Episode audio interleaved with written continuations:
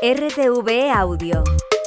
Descarga la nueva app y disfruta de los programas de RNE y nuestros podcasts originales. El mundo está ahí fuera. ¿Que cómo es Eibar? Pues es una ciudad muy acogedora y aquellas personas que se acercan siempre van a encontrar el calor nuestro.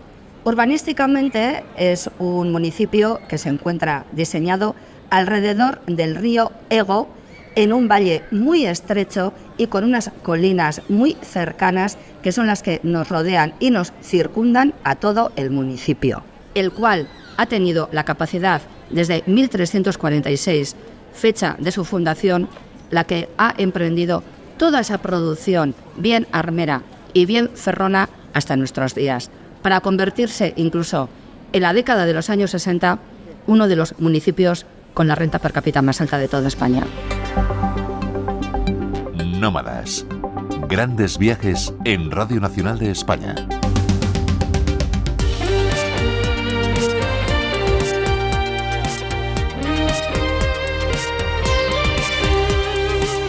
Eibar es una pequeña ciudad grande en espíritu, creatividad, importancia y paisaje, como puntualiza la historiadora eibarresa Nerea Alústiza.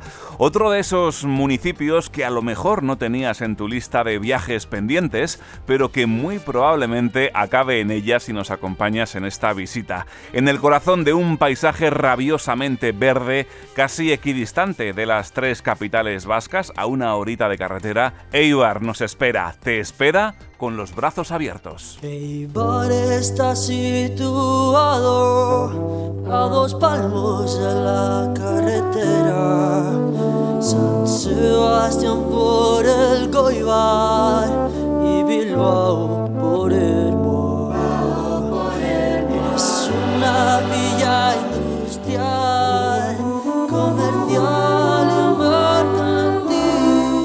Eibar es trabajadora, lo ha sido siempre, uno de los máximos exponentes del ADN industrial vasco, pionera por cierto en la incorporación de la mujer al mundo laboral.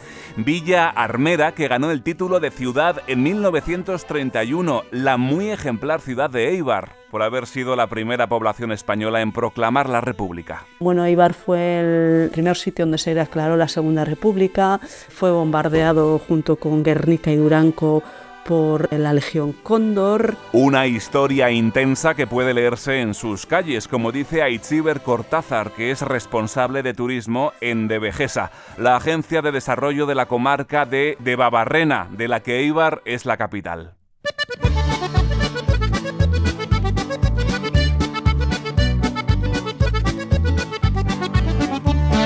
A Eibar le debemos mucho más de lo que podamos pensar a simple vista. Basta con que pases la mirada por las cosas que tienes por casa. Marcas como Alfa, Solac, Jata, Bog, el casco. Esos objetos que seguramente todos nosotros reconoceremos haberlos tenido en casa y que no sabemos que son de aquí, ¿no? Y todo partió del empuje de la industria armera, como apunta el presidente de la Asociación de la Escuela de Armería de Eibar, Carlos Abad. Por ejemplo, Orbea se fundó en el año 1860, pero para que os hagáis una idea, en el 1909 ya tenía 450 obreros y bueno, y que llegaba a producir 35.000 revólveres y 16.500 escopetas. Te suena Orbea, ¿verdad? Y seguramente no por las escopetas. El nivel de su tecnología les permitió ir diversificando su oferta, en este caso hacia las bicicletas, mismo camino que siguieron otras marcas como BH, todas nacidas en Eibar, ciudad estrechamente vinculada al ciclismo. Los eibarreses son apasionados del deporte, de la montaña, del fútbol. Aquí se vive con intensidad y eso siempre nos interesa. Si tú también quieres conocerlos, te invitamos a que te unas a esta visita sonora que arrancamos aquí en Nómadas. Aquí estamos Sonia García y Sergio del Riego a los mandos técnicos, Irene Silvestre en la producción y nuestro colaborador Luis Calero, Ana Zurita y quien te habla, Álvaro Soto en los micrófonos.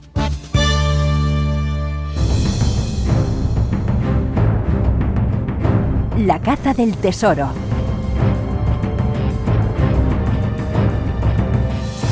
Los eibarreses que nos escuchan tienen mucha ventaja hoy en esta caza del tesoro, pero en realidad cualquiera que nos escuche con un mínimo de atención podrá optar a llevarse el libro de viajes que sortearemos entre todas las personas que acierten el lugar donde hemos escondido nuestro tesoro. Cuando des con él puedes llamarnos al 91 496 2823 y grabar tu respuesta en el contestador Nómada. Y entre todas las personas que acierten antes del lunes sortearemos este obsequio. La pista para dar con el botín nos la trae Ana Zurita.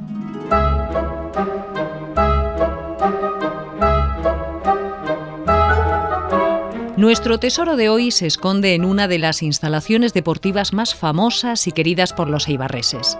Se ubica en la calle Isasi y recibe el sobrenombre de la Catedral. ¿Sabrías decirnos el nombre de ese lugar? ¿Cómo se llama la instalación deportiva ubicada en la calle Isasi de Eibar, a la que apodan la Catedral? Deja tu respuesta en el 91 496 2823. Hacer turismo de grandes capitales está muy bien, pero saber dónde parar en el camino también puede darnos grandes alegrías.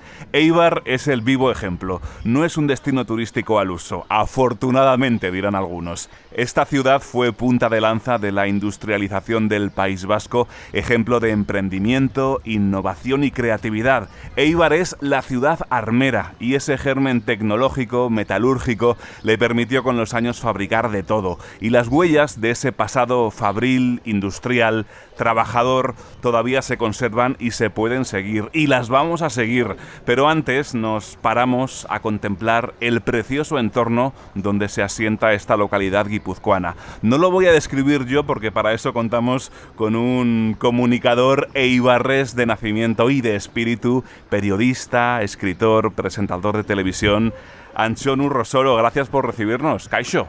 Caixo, muchas gracias a vosotros, que ricasco, sobre todo por ser tan, tan valientes a la hora de, de ofrecer un destino fuera de la norma. Eso es lo interesante también. Hace un tiempo que Anchón no se prodiga demasiado por las teles, pero seguro que muchos de nuestros amigos nómadas recordáis a Anchón Urrosolo de programas que dejaron huella como Nadie es Perfecto, o Saskinaski en televisión española, o los míticos Detrás del Sirimiri, Rifi Rafe o Aspáldico, entre otros muchos en Euskal Televista.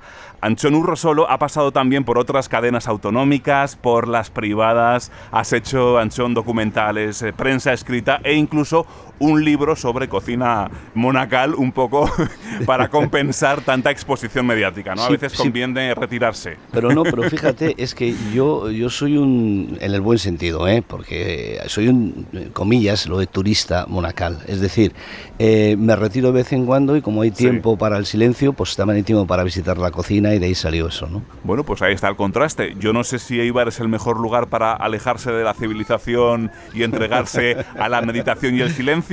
Me temo que no, Te aunque que no. ciertamente el paisaje anchón es maravilloso. Por ubicarnos, estamos en el corazón del País Vasco, a medio camino entre Bilbao, Vitoria y San Sebastián, ¿no? Entre Montes Verdes. Sí, estamos justo en la frontera, estamos con el corazón partido entre Guipúzcoa y Vizcaya, Sí. pero, pero el- lo importante de este destino, de esta ciudad, de este, de, de- de este entorno, es que eh, la sorpresa, ¿no? Que tú estés en un agujero, en un bocho, ¿no?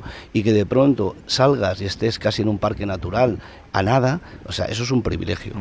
Ese bocho, ese bueno valle profundo, lo marca el río Ego, que Sí, es el principal afluente de otro río que nos suena seguramente más, el Deva, que da nombre a esta comarca de la que Eibar es capital, ¿no? Sí, sí, y además decirte que has hablado de Deva, Deva es nuestra playa, es decir, tú estás Sí. en Eibar y en 15 minutos, yo diría a la gente de Madrid, le digo, en menos lo que tardas tú de Carabanchel al centro de Madrid, o me da igual de Barcelona, de San Cugat al centro de Barcelona, en mucho menos tú estás en la playa de Deva, que es nuestra playa, íbamos incluso en trenes especiales, ¿no?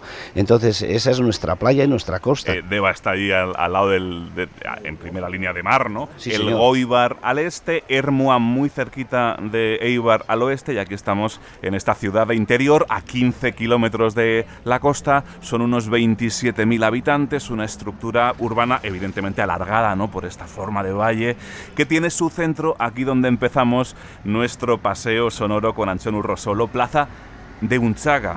Este espacio cuadrangular, suelo en granito, plátanos de sombra, ¿no? Arbolitos en, en Sí, el perímetro, sí, y aquí empiezan todas las historias. Sí, y aquí empiezan, incluso empezó la República, que se proclamó en esa plaza, en ese ayuntamiento en 1930 y tantos, ¿no? Pero bueno, quiero decir, eh, quiero decir que esta plaza es el corazón de, eh, de Eibar y está muy cerca de todo y digamos que es el centro de reunión básico de todos los eibarreses. Aquí empiezan muchas historias, incluida la tuya propia, porque tú naciste, nada, a 50 metros de aquí. Sí, sí, yo nací en la calle Calvetón 6, o sea, vamos a ver, 50 metros de la Plaza Unzaga, desde mi balcón. Desde el balcón eh, de mi casa veía la Plaza Unzaga, eh, veía la vida pasar, veía la banda del pueblo tocar, veía eh, las fiestas em- empezar y terminar, es decir, era el, el centro neurálgico.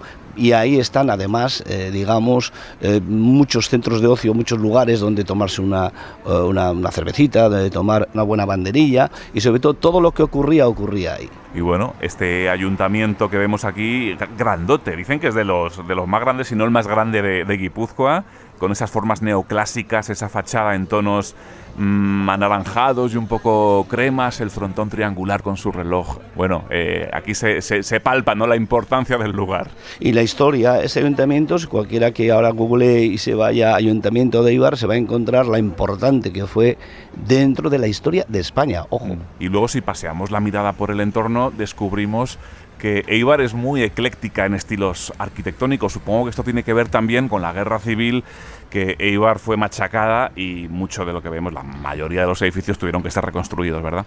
Sí, eh, es verdad, yo no voy a engañar a nadie, voy a decir la verdad desde mi corazón eibarrés, que la belleza no es una de sus características de entrada, el primer golpe, no, no, claro que no, porque había que hacer casas también para la gente que venía, ¿no? De algún modo en barrios y tal, que se iban creando, en fin, eh, y luego hay edificios y palacios, evidentemente, hay monumentalidad y patrimonio también, claro. Y bastante color, que es una cosa que sorprende.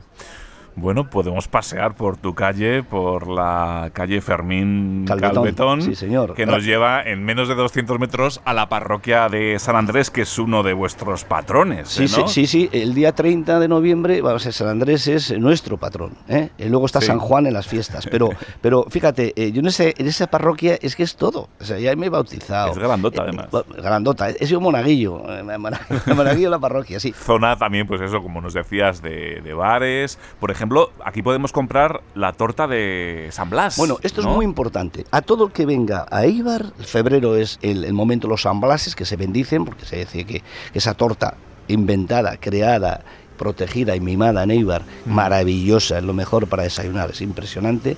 Eh, todas las familias las, hacía- la hacíamos en casa. Ahora se has exportado algunas confiterías, pero ninguna como las que se hacen en Eibar y se siguen haciendo. Y tiene algo de dulce conventual, ¿no? Tú que conoces Sí. bien el tema. O sea, esa, esa textura, ese glaseado blanco, ese anisado. Sí, sí, tienen es huevos, harina, eh, eh, esencia de anís y luego arriba el, eh, de blanco de, de merenguito que se le pone y horno. Bueno, pues todo esto lo tenemos en torno a, la plaza de Unzaga y no muy lejos tenemos, Anchón, una visita, un museo que nos han dicho que no podemos perdernos por nada del mundo. ¿Tú nos lo confirmas? Sí, hombre, hombre, es que es la vida de Ibar, claro.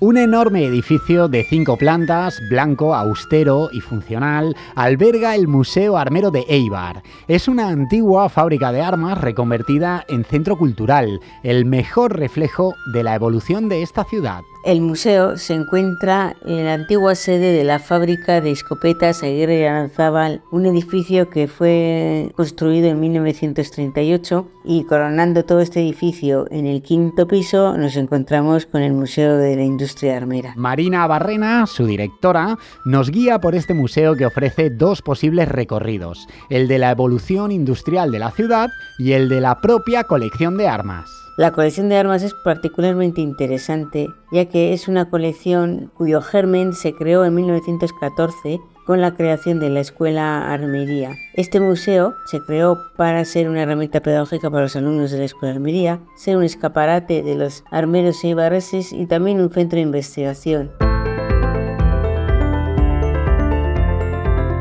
Ante nosotros, una amplia exposición de armas que va desde los inicios de la industria armera en el siglo XVI hasta la Segunda Guerra Mundial o la Guerra Civil Española.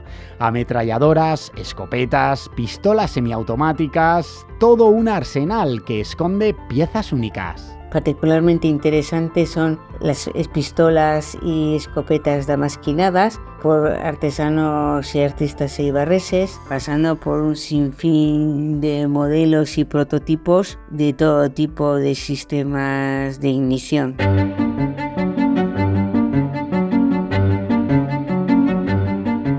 Llegamos hasta una sala que nos recibe con el lema Eibar, donde el trabajo es arte. Es la sala dedicada a los distintos métodos decorativos propios de las armas de lujo. Aquí nos encontramos con la reproducción de un taller de damasquinado, que es la técnica que consiste en dibujar con hilos y láminas de oro y plata sobre el acero. En Eibar es muy famosa la frase copia y mejora miraban mucho lo que hacían otros armeros, sobre todo en extranjero, y adaptaban las tecnologías y técnicas de aquellas armas a su propia maquinaria.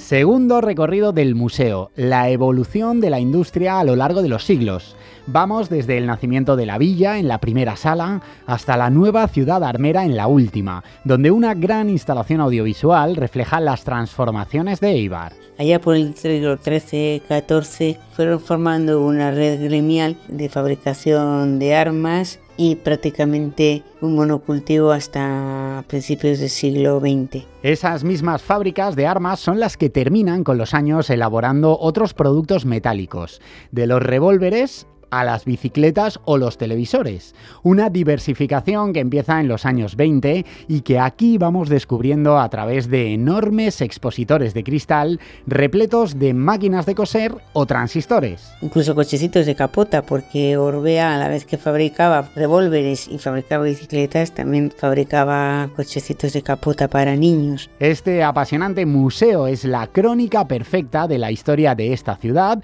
que se adapta a las nuevas posibilidades económicas sin olvidar su pasado artesanal.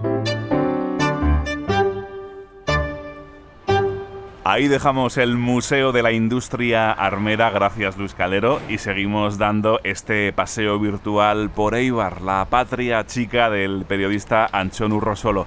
Bastante cerca hemos encontrado el alto edificio del Coliseo, el, el cine, el teatro de Eibar, que preside un espacio renovado hace bien poquito, una plaza triangular con un edificio de formas muy orgánicas, bajito, muy integrado, podemos hasta caminar por encima de la cubierta, ahí hay un mercado y sin duda, Anchón, el, símbolo del entretenimiento, del teatro, ahí se sigue haciendo un festival de teatro, ¿no? En, en el Coliseo. Sí, hay que decir que es los dos grandes eh, cines de, o centros, digamos, eh, de entretenimiento tanto de teatro como de cine han sido siempre el Coliseo y el, el Amaya. El Amaya desapareció y ahora el mm. Coliseo está transformado en un centro cultural donde además me hablas del teatro. Pero mira, aprovecho para decirte que, por ejemplo, en, en, Eibar, sí, una escuela de teatro en la, Universidad Laboral muy importante, de las que salieron, vamos a ver, imagínate, eh, Imanol Arias, que empezó ahí, Iñaki Miramón y otra mucha gente.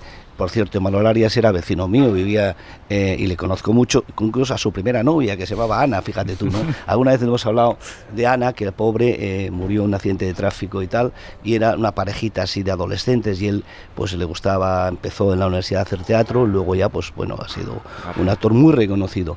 Y el Coliseo, efectivamente, era el lugar desde siempre donde cuando había un acto teatral, eh, bueno, pues se llevaba allí, ¿no?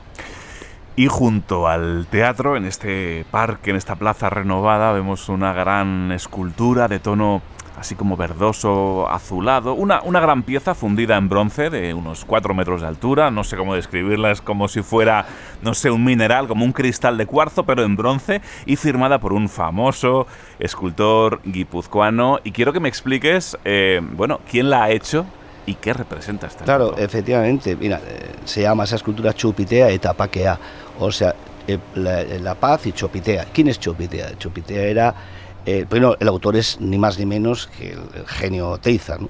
¿Pero por qué? Porque Dani Chupitea fue alumno también de Oteiza. Y fue amigo tuyo. Sí, sí, amigo, y vamos, mando un abrazo enorme a su mujer y a su hija. Tuve la suerte de acudir a una de las exposiciones que se hizo homenaje póstumo a, a Chopi en San Sebastián y les mando un abrazo a las dos desde aquí. Pero bueno, decir, aprovechar que Chupitea eh, fue junto a Iñaki Larrañaga y junto a Marino Plaza, que algunos recordarán, creadores en Eibar, en Eibar del grupo Goruch, ¿no? Entonces, este, imaginaros, estamos hablando de los años 70, 70, los 80, y entonces este grupo cambia la forma de hacer escultura y pintura tradicionales y digamos que da un paso más hacia adelante, ¿no? Chupitea era un genio, de verdad, y era un tipo extraordinario y no sabéis la alegría que da que tenga en Eibar ese reconocimiento. Hablando de arte y escultura, Anchón, Eibar también está sembrada de guiños eh, a tipos humanos, a tradiciones de la ciudad. Sí. Podemos buscar toda una serie de personajes repartidos por estas calles y plazas, ¿no? Sí, señor. Mira, es muy importante porque cada eh, pequeña estatua de estas tiene un significado fundamental de la idiosincrasia del alma de Eibar, ¿no? Por ejemplo, el botijero en la fuente de Urquizu. ¿Por qué el botijero? Porque, mira, cuando no, había una un, oficio que era el botijero, que era el más joven, empezaba en la fábrica desde abajo. ¿Y cómo empezaba? Yendo con el botijo a la fuente. El aguador. Eh, sí, señor. Iba por la fuente, cargaba el botijo y se iba con el botijo a la fábrica y en la fábrica repartía el botijo. Tú ibas paseando la fuente Urquizo y veías una fila de tíos vestidos con mono azul con sus botijos esperando su turno para llevarlo a su respectiva eh, taller que vamos aquí o empresa, ¿no? Bueno, nos hablas del niño botijero en esa fuente de Urquizu, y ya que hablamos de, de este barrio en el extremo este de Eibar, pues tenemos que hablar de ese paseo, ¿no? Un paseo muy agradable, arbolado, una especie de un bulevar que tiene un parque infantil, que tiene la fuente, por supuesto, y un surtido de edificios también muy variados en torno a este paseo. Llama la atención, como decíamos, el colorido de algunas fachadas. Hay bastante alegría aquí en el ambiente y lo que no todo el mundo sabe, sobre todo los forasteros, es que uno de los edificios más grandotes que vemos en este paseo es el germen de una marca de bicicletas que seguro que todos hemos montado en alguna ocasión. Sí, la el edificio de BH, que es eh, eh, eh, Hermanos Beistegui, para alguien interesado en la arquitectura industrial, es fundamental. Es, pasar, pasarse por ahí. Y de paso ver la, estatua del botijero, imaginarse una fila de, de, chavales con un buzo esperando su turno para llenar el botijo. Qué bueno. Pues nada, ahí tenemos el recuerdo de BH, una de las marcas famosas nacidas en Eibar, pero no la única. Vamos a dar un rápido paseo.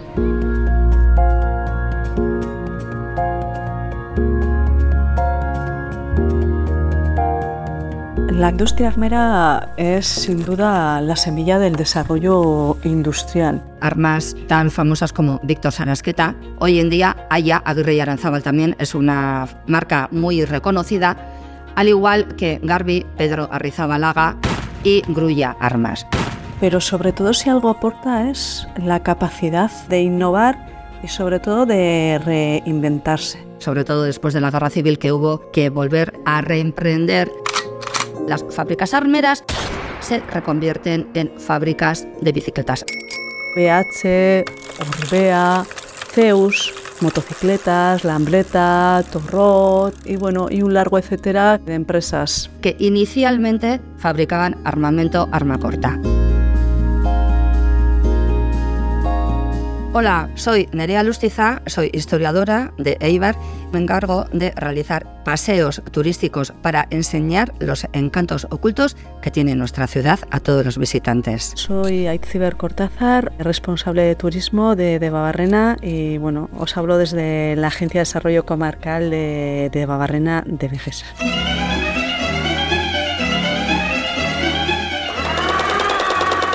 Otro ejemplo lo tenemos en la cooperativa Alfa, que inicialmente también fabricaba armas y pasó a fabricar máquinas de coser. Y aprovechan la, experiencia de, dos oficios, ¿no? de los chisperos y llaveros, que son los que tenían el encargo del sistema de disparos. Una máquina de coser se basa en un artefacto que dispara con extrema velocidad y repetidamente una aguja percutora, ¿no? lo que se parece a un disparo. Si digo también el casco, como grapadora, que además está en todas las oficinas de toda España y de todo el mundo, una patente eibarresa que está en el MoMA de Nueva York como un ejemplo de diseño industrial. Bueno, pues también hay que decir que esta empresa inicialmente empezó a fabricar revólveres y máquinas de escribir con marca Amaya, la Imperial y en el pequeño electrodoméstico, como no conocer, Jata y Solac.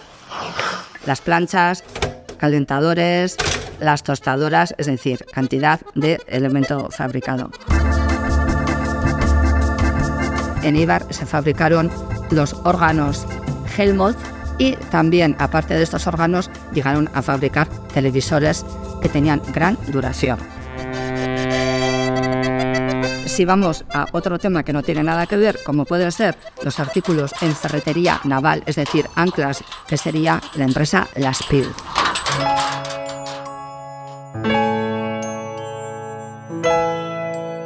Eibar podemos decir que ha sido una ciudad con ese proteccionismo en el que los industriales querían construir para varias generaciones. Entonces, gracias a ese empeño, hoy en día tenemos unos edificios bien mantenidos y además eh, bien estructurados. Se trata de una arquitectura racionalista que se empieza a construir a partir de 1937 en plena guerra civil y que se mantiene esa estructura apaisada y con línea muy elegante tipo Bauhaus hacia los años 50 también. La gran característica de los edificios eibarreses es que han sido construidos bajo una orografía bastante complicada. Pues uno de esos ejemplos, si nos ubicamos en la plaza de Urquizu, es eh, y Hermanos. Las bicicletas, ¿no? BH, y podemos observar que es un edificio de hormigón armado. También con ese nivel racionalista, con línea pura, recta. Tres plantas y construido en chaflán, que de alguna forma aborda dos ángulos de la calle. Nos podemos encontrar el edificio Las Peur, donde se fabricaba la ferretería naval, el de Aurrera, que era una fundición muy elegante. Si ahora fuéramos al edificio de Zapata, que le llamábamos así, el de González de Mendivil, también se ha ubicado en el interior una serie de viviendas y abajo con un centro de rehabilitación. En el otro extremo de la ciudad podemos encontrar el edificio de Lambreta, construido por el arquitecto Joaquín Domín Elosegui en 1953. Este arquitecto es uno de los más destacados de Eibar y fue el responsable de la introducción de elementos como muros de cortina y uno de los más eh, acérrimos defensores de las, de las estructuras de hormigón, lo que se ve en este edificio que hace esquina y que además, digamos, también tiene una ubicación más alta en Chaflán. Invito a cualquiera a consultar el mapa de patrimonio industrial de la página web del Ayuntamiento de Ibar o simplemente acudir a Ibar y verlo con, con sus propios ojos.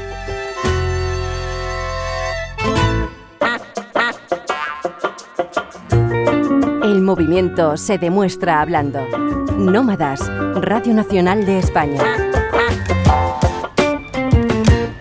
Pues ahí sigue la fábrica de Alfa con el nuevo edificio que se construyó a mediados de los 70. Aquí se siguen fabricando máquinas de coser con la técnica de la microfusión del aluminio, que viene a ser anchón, algo parecido a la técnica que, se usa con el bronce, ¿no? Eh, con los moldes. Sí, porque la capacidad de supervivencia de Alfa ha ido transformándose en, origen, en la, armas, luego la máquina de coser de toda la vida, y luego se ha ido, digamos, adaptándose a las nuevas tecnologías y a la precisión cada vez más minimal eh, que te puedas imaginar y de más alta tecnología. ¿no? Pero fijaros, yo hay una cosa que quiero contar que a la gente le va a sorprender muchísimo. Alfa tenía una sirena, es decir, los obreros de Alfa salían, que eran un montón, mil y pico, salían a las 12 a comer. Iban a sus casas, iban todos en, en fila, era espectacular. Todos en fila, caminando, con sus monos azules, comían y volvían después a trabajar a la una, una y pico pero anunciaba la salida y la entrada de los obreros de Alfa una sirena.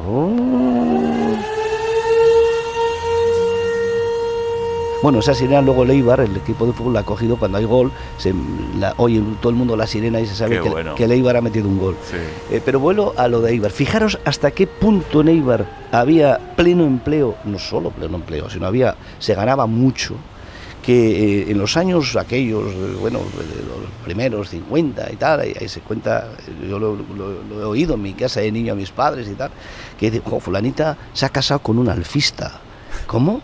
Que sí, sí, vaya bauda que ha hecho. Qué partidazo. Qué partidazo, y era un, un obrero, es decir, ¿por qué? Porque Se bien. tenía, no, tenían economato, los obreros de Alfa tenían, porque fue Mm. en origen de cooperativa, cooperativa. eh, sí, sí, eh, no solo tenían luego privilegios de colonias para los niños, no sé qué, en fin, que era todo, vamos, toda una maravilla pillar un alfista en el baile de la Plaza Unzaga, porque en la Plaza Unzaga había bailables Mm. y ahí es donde decían baila, así, bueno, y, y entonces, fijaros que cosa más divertida, iban a bailar, ¿no? Y ahí había eh, dos chicas bailando, entonces las mujeres bailaban con las mujeres, los hombres pedían baile, ¿no? Estoy hablando en aquellos años de, del cuplé.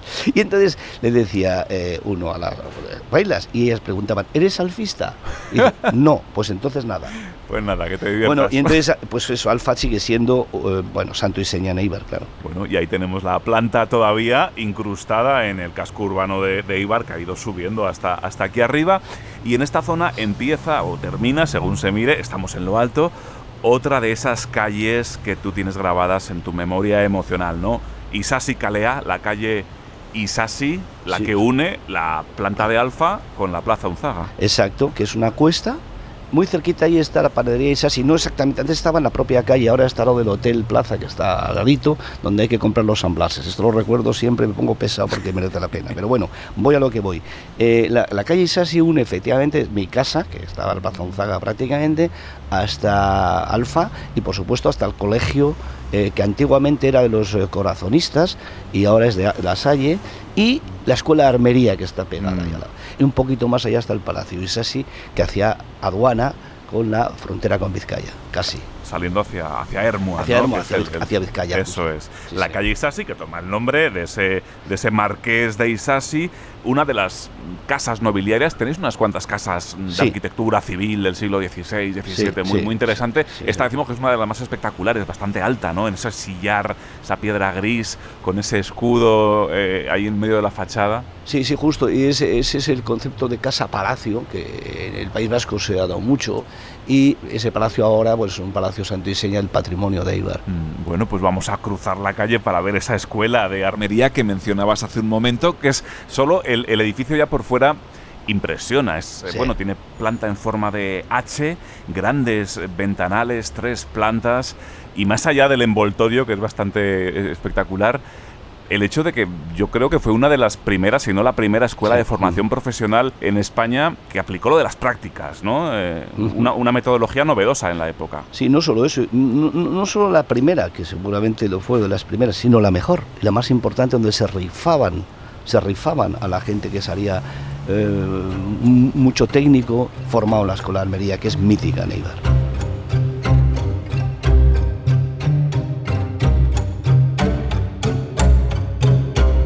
La Escuela de Armería se inauguró en 1914. Ahí tengo que mencionar dos personas que tuvieron mucha, mucha importancia en este proceso. ¿eh? Fermín Calvetón, que era el ministro de Fomento de aquellos años, y Julián Echeverría, que fue quien hizo que la Escuela de Armería superase pronto en logros a otras escuelas de artes y oficios y que situara a Ibar en la vanguardia. ¿eh?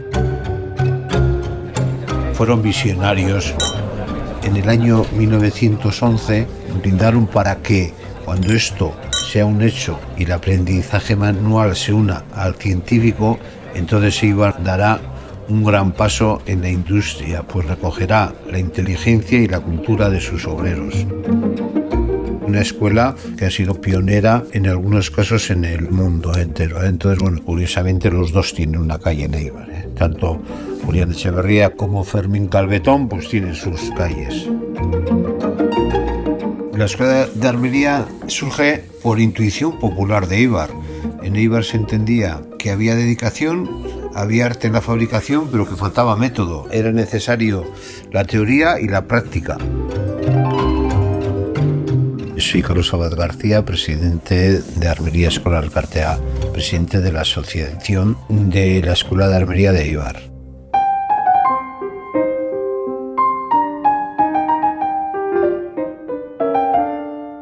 ¿Qué recuerdo tengo? Para mí fue un antes y un después de mi vida y también fue un año muy complicado. 1975 fue el cambio de régimen, cuando murió Franco, entonces, bueno, nosotros de un problema hicimos una oportunidad. El edificio imponía. ¿eh? Era un edificio muy grande. Al final, nada más entrar, tenía un hall súper, súper grande. Cuando llegabas a la parte de arriba, que se veía prácticamente toda la ciudad, desde allí se veían las empresas que ya estaban construidas, se veía Alfa, que se estaba empezando a construir, y bueno, se veía prácticamente la totalidad del polo. Entonces era un edificio, y yo ahora lo definiría como de régimen, por eso digo imponía. En la Escuela de Armería de Eibar se clausura el curso bajo la presidencia del ministro de Educación Nacional, don Jesús Rubio. Visita después el señor Rubio los talleres donde reciben enseñanza 400 alumnos. La escuela cumplirá dentro de dos años sus bodas de oro y es una de las mejores de España. En la actualidad es moderna, es abierta, muy participativa, se trabaja mucho el trabajo en equipo y sobre todo está teniendo mucho éxito la colaboración con las empresas y la educación dual.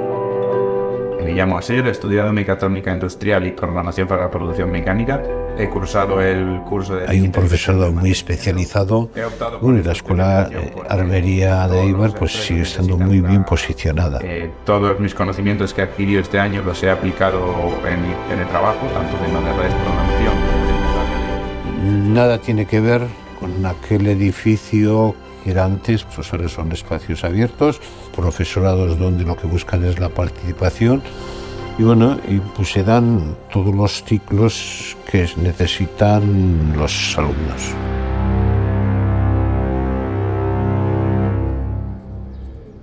En Eibar se estudia mucho, en Eibar se trabaja y se ha trabajado muchísimo en la industria, pero aquí también habéis sabido y sabéis divertiros. Estamos eh, hacia el sur del centro, cerquita de la Escuela de Armería, porque las distancias son eh, mínimas, y nos encontramos con este estadio de exterior metálico y relleno de sueños y afición. Voy a pedir al periodista Ibarres, Anchón Urrosolo, que nos acompañe al interior mientras suena este himno.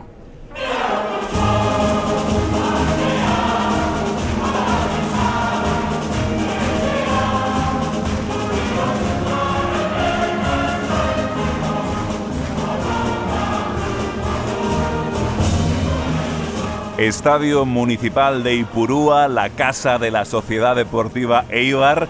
¿Y qué siente, qué siente un aficionado armero al escuchar esta letra que dice que el equipo del, de Eibar es tan atrevido como humilde? Dice muchas cosas este himno, Anchón. Supongo que emoción, ¿no? Y, sí, y todas ciertas, todas ciertas. Yo desde niño, toda la vida, he estado viendo, he estado viendo los domingos, nuestra, mi diversión era y Purúa. Muchos de los eh, sueños que teníamos algunos era jugar primero en Chanchasgelay, que era una campa que está encima de, de Unzaga, y se hacían los campeonatos infantiles y seleccionaba a la gente para luego entrar en el, en el Eibar, ¿no? Mm. Bien, pero eh, ¿qué se siente todo? O sea, porque es que yo sigo al Eibar. Eh, whatever.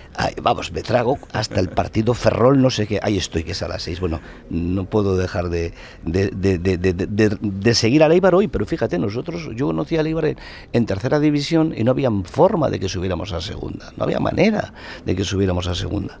Eh, yo he visto jugar allí a gente fantástica, maravilloso Murguiondo portero y sobre todo, por decir un nombre, porque ya es conocido por todo el mundo, es José Logio Gárate, que es una de las grandes figuras hoy del Atlético Madrid históricas, ¿no? Eh, José Logio Gárate se formó, era ingeniero industrial, por cierto. ¿eh? ¿Cuántos futbolistas había ingenieros industriales en aquellos años? ¿Eh? Ninguno, ninguno, te lo digo yo, ninguno, solo uno de Eibar, José Logio Gárate. Eh, entonces Gárate eh, fue, yo le he visto jugar de niño iba todos los domingos, a mí me maravillaba porque cambió el fútbol. ¿Por qué? Porque no era el delantero centro que estaba quieto, parado, a, que, esperando ahí de poste a que le llegaran y metía la pierna o la cabeza, ¿no? No, no, él, se iba hacia una esquina y se arrastraba al defensa. Eso lo inventó él, luego yo lo he visto en Bétega, que es un, mm, fue un maravilloso futbolista italiano, delantero centro de la selección italiana, pero el fútbol moderno lo inventó José Logio Gárate, luego fue triunfó en el Atlético de Madrid y es un mito en el Atlético de Madrid. Ha vestido esa camiseta un señor que se llama Silva, campeón del mundo en España. En Eibar ha vestido, digo entre otros, ¿eh? esa camiseta... Xavi Alonso. Xavi Alonso, entrenador del Bayer Leverkusen. En Eibar, hoy el capitán de la Real Sociedad, Oyarzábal, es Eibarres. En Eibar, Markel Susaeta, que es un, ha sido eh, capitán del Atleti durante años. y es un pedazo, ha sido un pedazo de... Ese que es un hombre tímido que no, no ha metido ruido, pero es un pedazo de futbolista, ese Ibarres, o, o el mismo Ruiz de Galarreta, que ahora mismo está en el, en el, en el Atleti, es decir, eh, futbolistas vigentes que hemos exportado mm. muchos, Diego Álvarez, amigo mío del alma, que le mando un, que fue eh, medio la Real toda la vida, Diego, y Diego se formó justamente en las categorías inferiores del, del, eh, Eibar y fue compañero mío y amigo y, y, jugamos a fútbol juntos en el colegio de los, de los frailes. Entonces, para mí eh, te contaste lo de la sirena. Fíjate si hasta qué punto es una emoción, ¿no? Que cuando suena la sirena, la gente de fuera dice, ¿pero qué, ¿pero qué hacen estos? Es que tiene que ver con la sirena de Alfa, porque ese Ibar es la sirena y es el equipo de fútbol con un uniforme que se parece sospechosamente al del Barça. Sí, sí, no, sospechosamente no, es clavado, es, que, es que es clavado. Eh, eh, claro, esto merece una explicación, ¿no? Porque a veces uno no sabía si esto era una filial, por el uniforme, una filial del Barça. Bueno, también el Levante lo tiene. Hay, historias muy bonitas, ¿no? Hay una anécdota muy bonita que publicó el, propio club en, en, X, en el antiguo Twitter, en el que explican cómo en la temporada del 87-88, cuando el Eibar subió a segunda, el utillero compraba camisetas del Barça en el, corte inglés. De segunda mano, sí. descosía el escudo del Barça Exacto, y plantaba sí, sí, sí, el del Eibar. Sí, era por, por buen aprovechamiento. Claro, claro, claro. Pero claro, la gente, alguna gente que ve eso dice que cree que hay algún vínculo. No, no lo hay, ¿no? Un templo, Ipurúa, y no es el único. Aquí tenéis una catedral eh, de la pelota vasca. Calle Isasi, volvemos y nos encontramos con el frontón Astelena.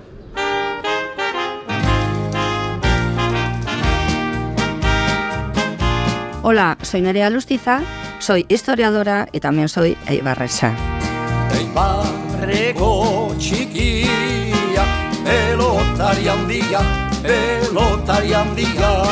El Astelena es el frontón que se funda y se construye en 1904. Se apoda la Catedral de la Pelota, que no es baladí, porque es el único frontón de todo Euskadi y podemos decir de todo el mundo que ocupa este título como Catedral de la Pelota. Porque a lo largo de toda su historia, es decir, en 120 años, han pasado por sus canchas los mejores pelotaris de todo el mundo. Y bueno, comienza otra vez un nuevo peloteo. Ducaso resta muy bien cercano al rebote. Ataca Orlando a la red, no le sale. Defiende muy bien la Ralde y termina la Ralde muy bien el tanto con una dejadita al ancho.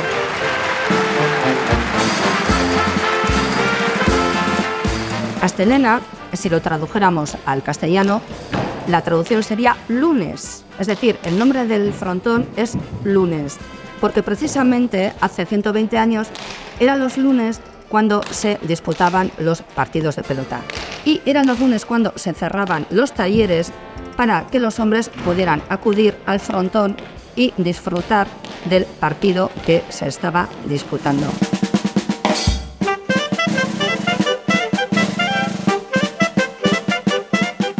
el Astelena evidentemente es la catedral, pero aparte de la catedral tenemos otras capillas como es el frontón Alchubarren, que se encuentra en un barrio rural, el frontón de Lagarre, el de Amaña y Urqui también. Por lo tanto, tenemos gran afición a la pelota. Los partidos hoy en día se disputan los domingos a la tarde.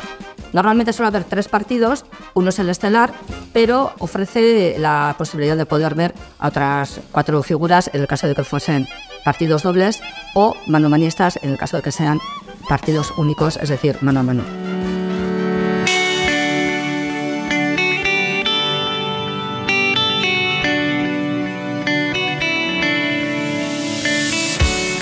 Eibar es un municipio que desde ya el siglo XIX estaba muy ligado con la cultura del deporte.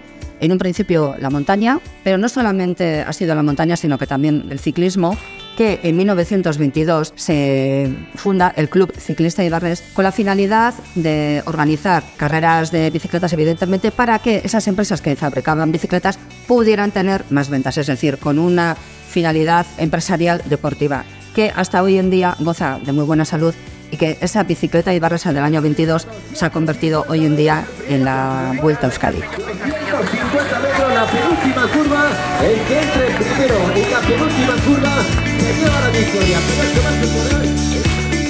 Soy Aitziber Cortázar, responsable de turismo de la Agencia de Desarrollo Comarcal de, de de Vejesa.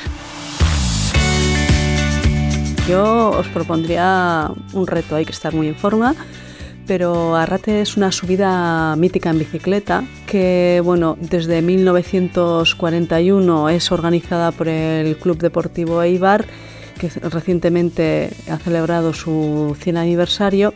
Y esta mítica subida es eh, una etapa de la Vuelta a Euskadi desde 2009. Entonces, bueno, pues puede ser una bonita forma de acceder a ese espacio idílico que es Arrate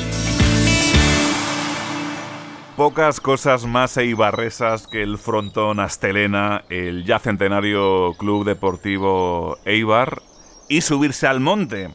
Y no a un monte cualquiera. Anchón Urrosolo nos ha subido a un alto que está al norte de Eibar, de hecho, bueno, a medio camino entre Eibar y el Goibar, es una tiradita, ¿no? Para llegar hasta Bueno, pero es una tiradita que merece la pena y hay que ver. O sea, el que pase por Eibar y no su barrate no ha pasado por Eibar. Es decir, y, no, no, de verdad, de verdad, es que es todo para nosotros. Es decir, eh, ¿por qué merece la pena?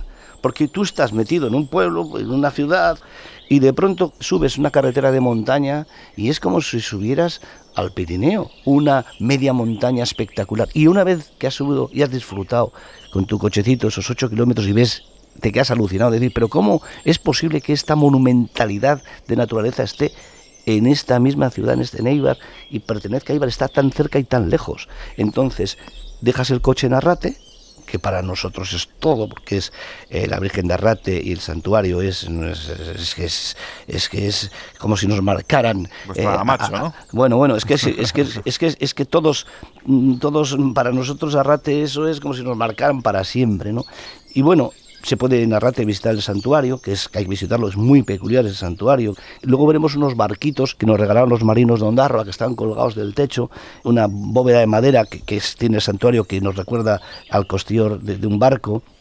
Y fíjate tú, enfrente, en enfrente está el centro de interpretación de, la guerra civil. Es pequeñito, eh, está, pero se ve enseguida en un golpe. Pues sales del santuario, cruzas, está enfrente este centro. Y luego, yo a la gente que suba a Rate hay una cosa que le pido que haga por ese paseo cortito entre Ayas y Robles, que es subir a la cruz de Arrate. La cruz de Arrate que está ahí, dice la tradición, que si das tres vueltas a la cruz y rezas no sé qué, tres padres nuestros, encuentras novia. Pero bueno, eh, yo creo que todos nosotros, con novia o sin novia, hemos dado más de tres vueltas, siempre por si cae algo. ¿no?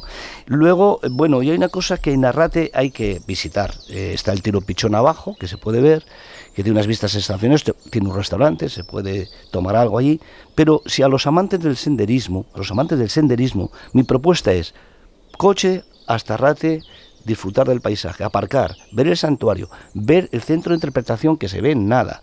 Y de pronto, si te pones unas zapatillas y desde Arrate vas hasta Calamúa, preguntas, está señalizado, se llega en 20-25 minutos de paseo en un paraje espectacular. Y hay dos opciones, uno se lleva un bocata y se lo disfruta ahí, en medio de la naturaleza, en medio de, ese infinito maravilloso, o vuelves otra vez a Rate, recoges tu coche y te bajas hacia Ishua, atención, esto es importante, Ishua, eh, un restaurante y un agroturismo que está eh, bajando de Arrate a la derecha, se ve, está señalizado, y ahí, bueno, pues uno puede comer o tomar algo en la terraza, disfrutar otra vez de todo ese paisaje y luego bajar a Ibar, ¿no? Entonces, eh, quiero decir que Arrate para nosotros es todo, ya te digo, es todo y más. Y me puedo imaginar cómo se pondrá este santuario y toda esta campa de hayas cada 8 de septiembre cuando Ibar celebra el Día Grande de la Virgen de, Arrate, se canta desde luego un himno. Que, Hombre, que no sé si te puedo pedir que nos lo, Hombre, por favor, que nos lo cantes un poco. Todo, y es más, con este himno siempre se han cerrado eh, acontecimientos de, bueno, de fiestas de, locales, etcétera, y por supuesto las misas de las parroquias, ¿no? Más bueno, tengo que traducir como es en euskera, que lo que viene a contar es muy básico, porque dice que, bueno, pues que nuestra madre de Arrate nos protege, nuestra mejor guardiana, que cuida a nuestra gente, eh, gracias y, ojalá nos lleves al cielo y vayamos todos contigo al cielo y tal. Pero bueno, en euskera y cantado es así. Arrateko ama gure zaindari honena, gure herridana hartu eta zaindu ama. Bueno, bueno, bueno. Podía seguir, ¿eh? Sí, sí, sigue, el, el himno sigue. Bueno, es una buena forma de terminar celebraciones y también, por supuesto, eh, visitas como esta que hoy hemos hecho con Anchón Urrosolo por su Eibar, que, que no tiene playa, que no tiene callecitas medievales súper fotogénicas, que no tiene un castillo templario, que no tiene un parque de atracciones, pero tiene una personalidad y un patrimonio industrial y emocional que desde luego justifica una parada y una noche también, que tenéis por cierto un par de, de hoteles interesantes. Así que ahí lanzamos el guante mientras nos montamos en, en, nuestra bici Orbea o BH para seguir disfrutando de la naturaleza en la tierra del periodista Anchón Urrosolo, armero de pro y gran anfitrión. Mila Esker, compañero. Suri, es que ricasco. Agur, Ondo Segui, un abrazo muy grande para todos y os esperamos en Eibar con las tortas de San Blas. Vamos, recién hechas. Hasta muy prontito. Agur.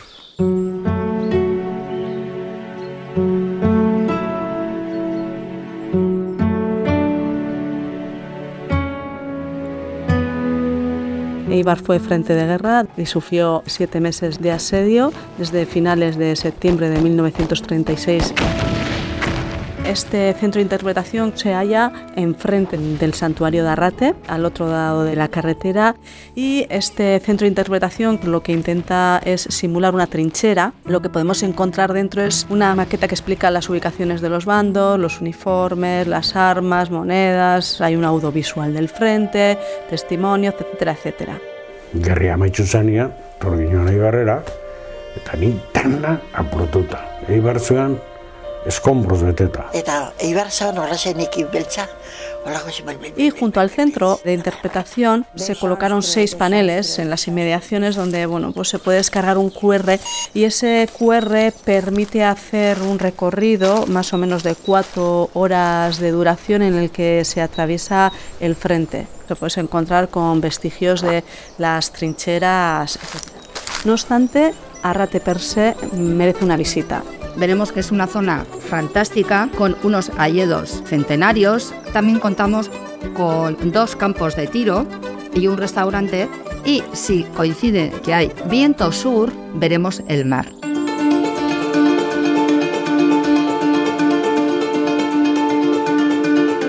Tal y como sucede en el resto de Euskadi, en Eibar también hay una cultura mendisalé muy, muy arraigada. Si nos vamos poco a poco hacia esos montes tan cercanos que tenemos, que son pequeñas colinas que no alcanzan los 800 metros y desde los cuales se ofrece un paisaje maravilloso. Y bueno, ellos también tienen lo que se llama Niro un día con los tres grandes que son Calamua, Garagoichi y Acondia.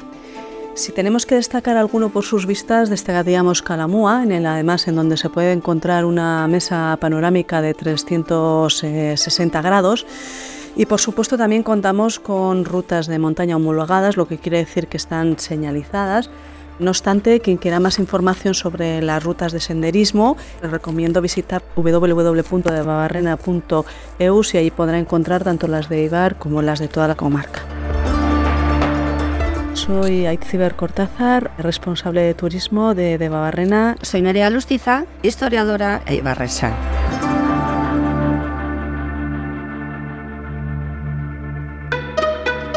Nómadas. Radio Nacional de España.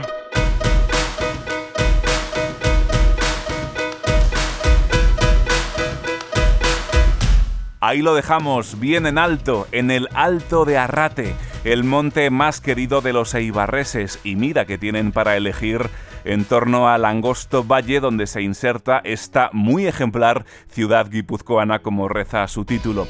Un importante motor económico del País Vasco que lejos de espantar al visitante, lo acoge y le invita a descubrir su patrimonio industrial, su historia y sus tradiciones. Nosotros te recomendamos que vengas y te dejes querer. Y si te quieres llevar este programa como audioguía, ya sabes que lo encontrarás con todos los demás en la web rtve.es barra nómadas, en la plataforma RTV Audio y en los servicios de música y podcast más conocidos. Gracias por acompañarnos una vez más, es que ricasco y hasta la próxima. Azuko ez dugun udara hartako koloreak bezala zara Maikartera, maikal gara elkarrekin. Berde marroi zuri zure begira begiradetako batekin. Zalantza guztiak urtzen zaizkit, dopatean Belarrira goxo goxo esan zenidan. Munduak bitartean. Segi dezagun dantzan, segi dezagun ametxetan Zutani batera Geldi ezinak gera